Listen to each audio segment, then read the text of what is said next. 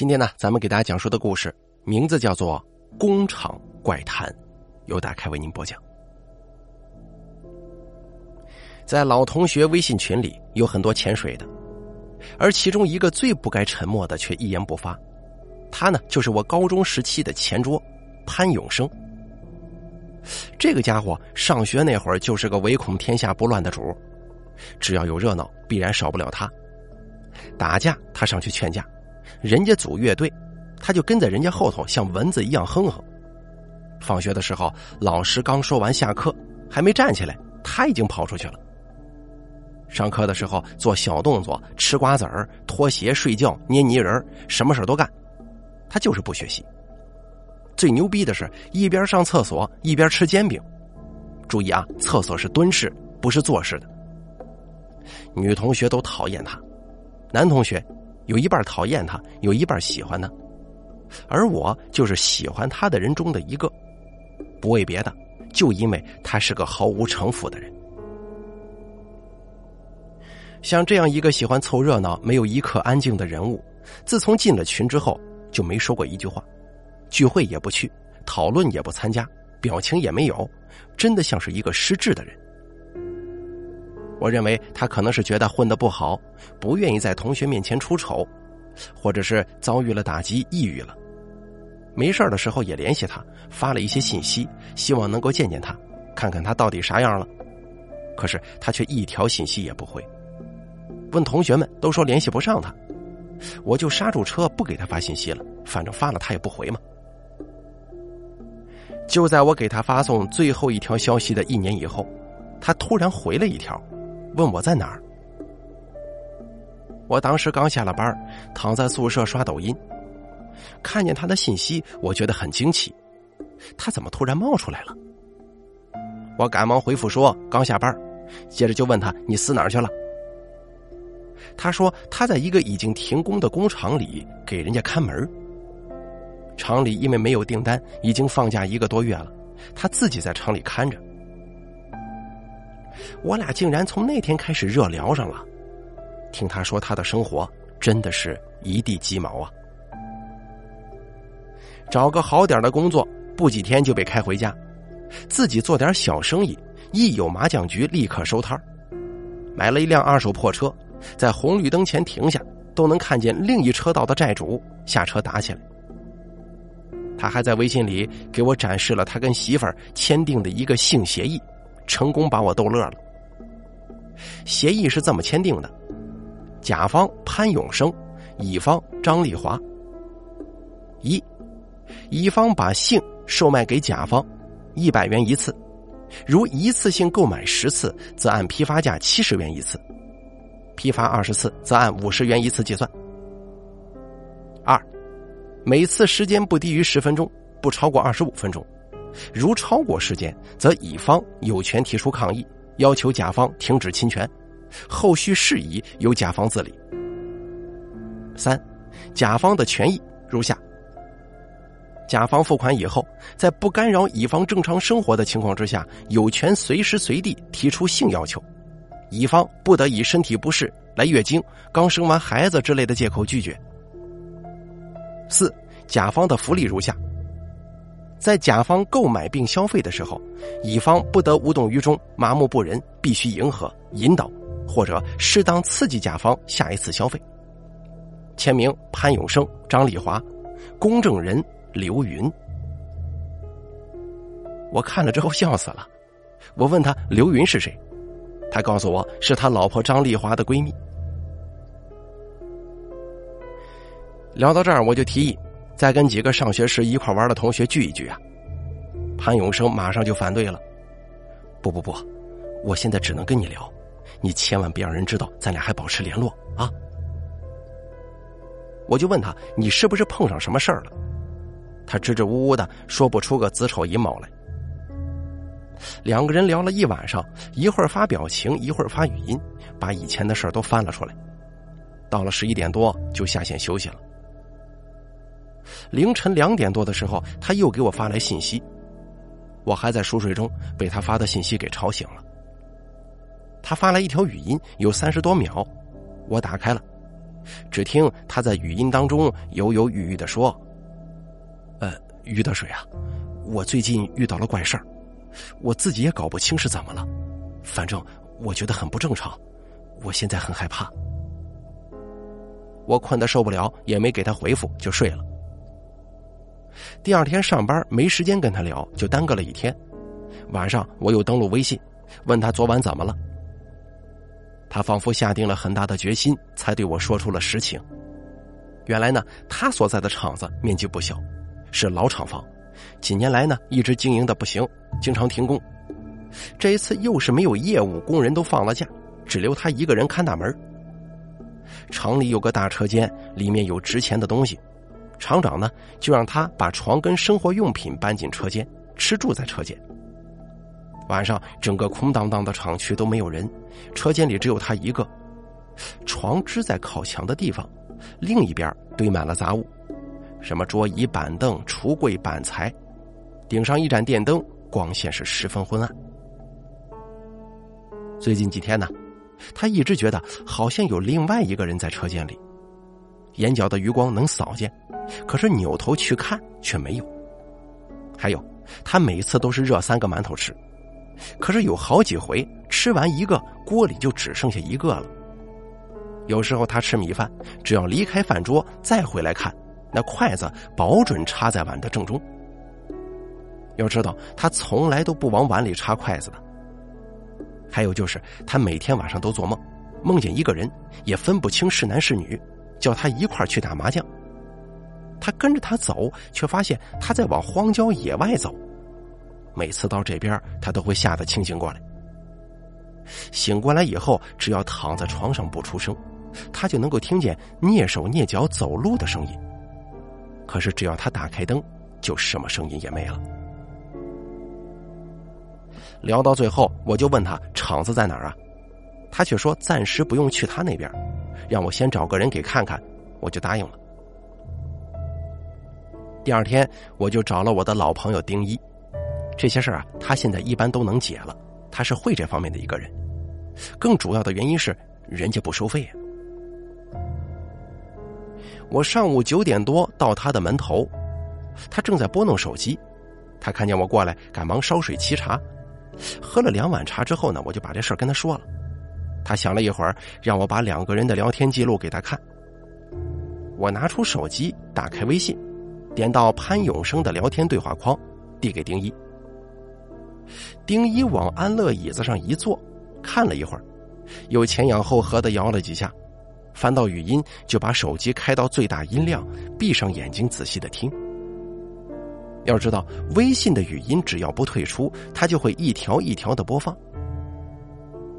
听了一会儿，身子也不动弹，眼睛也不睁，仿佛睡着了。我那个气呀！我是让你来帮忙的，可没让你睡觉。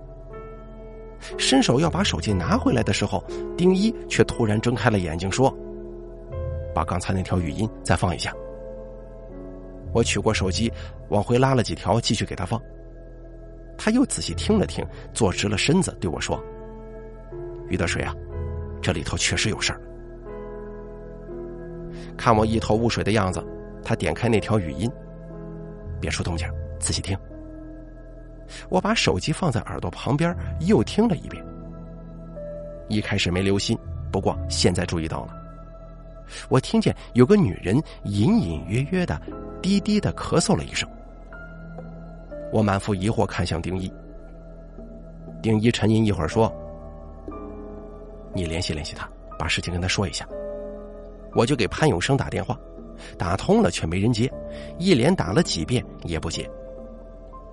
丁一说：“你给他发微信留言，让他把环境发个视频给我看看，厂里厂外全部拍上一遍。”我坐了一会儿就回了酒店。下午潘永生才给我回了电话，跟我说他今天去市场那边了，没带手机。我就把听见女人咳嗽的事告诉了他，他吓坏了，自己找出语音听，最后给我打电话都带上哭腔了。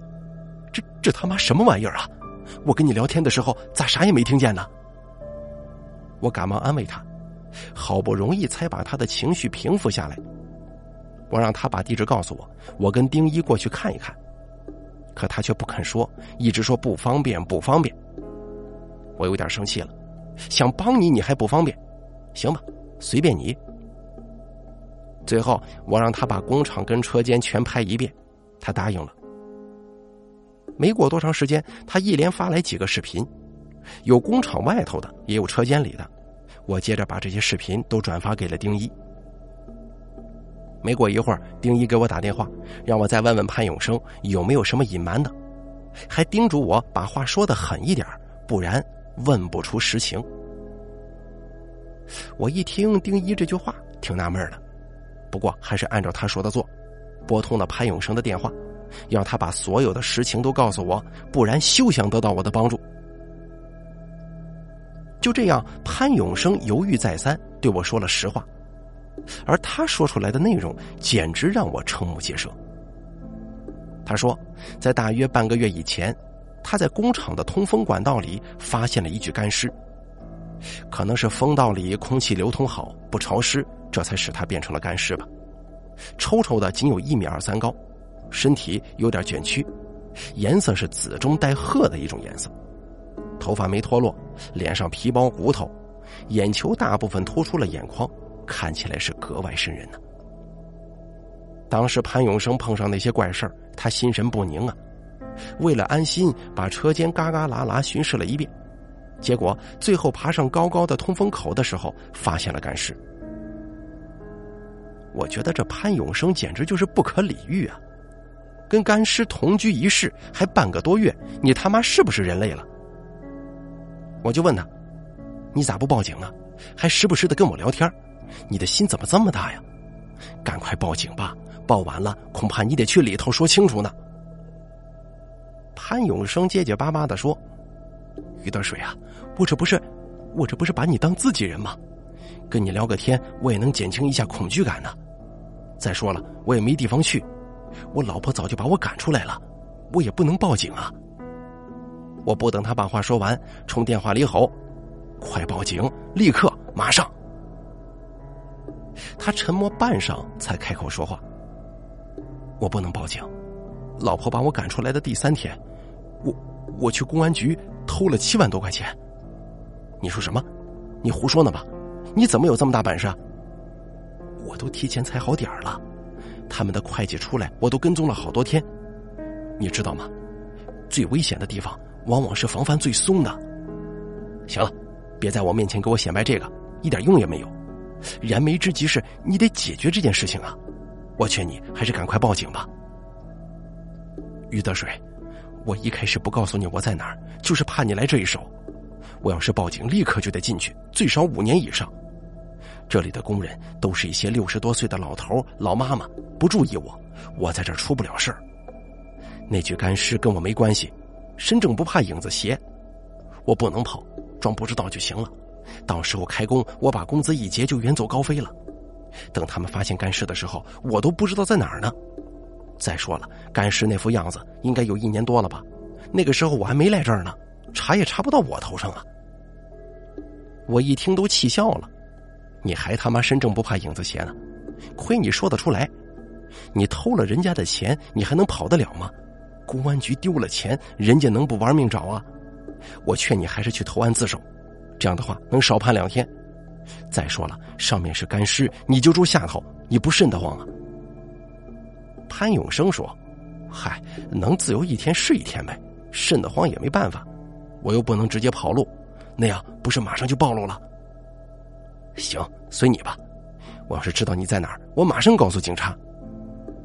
他嘿嘿一乐，俩人也没别的话了，就停止聊天，各干各的。见到丁一的时候，我跟他说了潘永生的事儿。丁一听完直摇头，说道：“这可不妙啊！筷子插在米饭中间，那是祭奠的意思。那个东西已经不把他当活人了，看样子是要害他。你得赶紧说服他，让他告诉咱们地址，一块去处理处理，不然凶多吉少。”我问道：“他害怕被抓，不可能同意咱们过去的。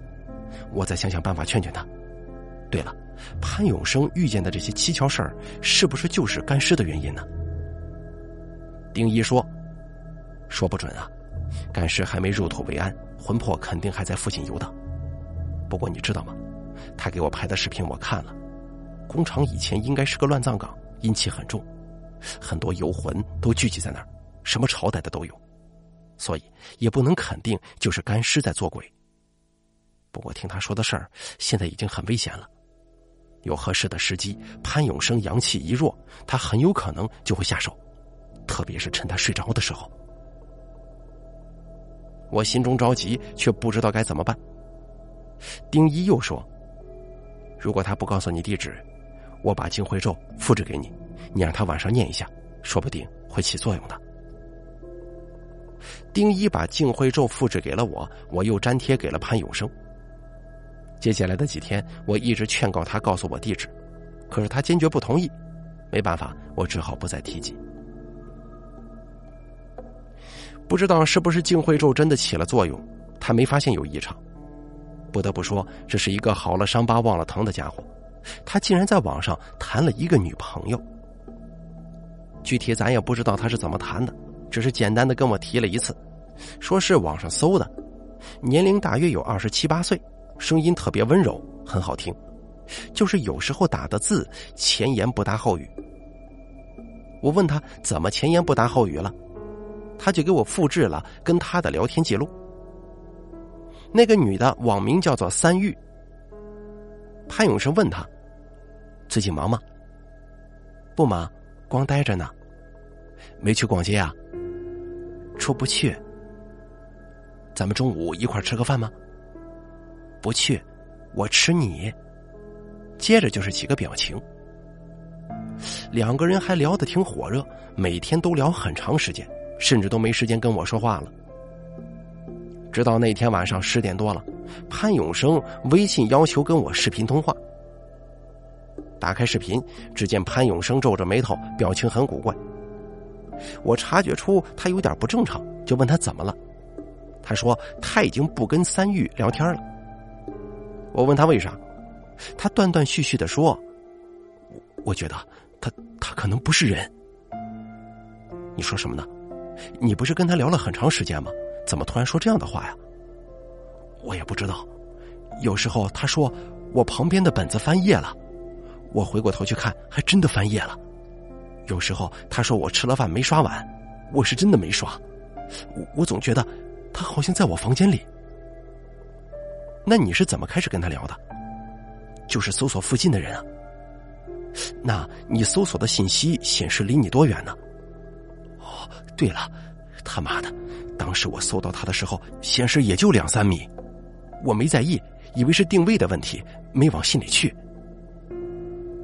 我一时语塞，思虑良久，对他说：“也不一定啊，也有可能他离你就是那么近呢。”啊？他在视频当中流露出了恐惧的表情。你先等一会儿，我我撒泡尿啊。我觉得他真的是害怕了。要知道，有很多人在害怕的时候都会有憋不住的尿意。我把手机放下，沏了一杯茶，倒在茶杯里，喝了一口，又点上烟。那是什么？我的眼光落在手机屏幕上的时候，顿时浑身的血液仿佛凝固了一般，茶杯里的水全部洒在了裤子上。只见一张皮包骨头、紫褐色的脸贴在了屏幕上，两只眼睛还突出了眼眶。我手一抖，手机摔在了地上。恐惧让我不知所措，也不知道过了多长时间，潘永生在视频里朝我喊：“于德水，于德水。”我哆哆嗦嗦的拿起手机，只见潘永生在屏幕上絮絮叨叨的说话。我却一句也听不进去。行了，别叨叨了。他不说了，我接着对他说：“你，你先去看看那具干尸还在不在了。”什么？都快半夜十一点钟了，明天再去呗。不行，你现在就去。呃，行吧。他拿起了手电筒，离开了视频。大约两分钟以后，他急匆匆的跑了回来，气喘吁吁的说：“不，不见了。”真不见了，声音里带了哭腔。我平复了一下情绪，对他说：“别着急，你就念我教你的净慧咒，赶快离开吧。”我话还没说完呢，眼睛就直了，不由自主的压低了声音，用自己都没听过的语调说：“你快走，他，他就在你后面。”接着手机大幅度的晃动，屏幕上顿时一片漆黑，里面传来了嘈杂的声音，我只听到了搏斗声、喘息声跟叫喊声，紧接着视频通话就中断了，再打过去也没人接。我只能干着急呀，一遍又一遍的拨电话，但却永远没人接，直到关机。后来我经过多方打听，也没打听出结果。过了大约有半年多，才知道他那个看门的厂子。听说警察到那里的时候，车间里一片狼藉，地上只有一具女性干尸，而干尸的肚子里竟然有没消化的饭菜，而潘永生则消失无踪了。又过了一段时间，听说他家里人在甘肃某偏远山区找到了他，只是他已经不认识家里人了，走起路来扭扭捏捏的，笑的时候都是捂着嘴痴痴的笑，去厕所竟然每回都走到女厕所跟前，然后才转过身子进男厕所。再后来，听说他在路上逃跑了，家人去找他，却怎么也找不到，就此人间蒸发。谁也不知他去往何方了。好了，这个工厂怪谈的故事呢，咱们就做到这儿了。感谢您的收听，本故事作者偃月一刀，由大凯为您播讲。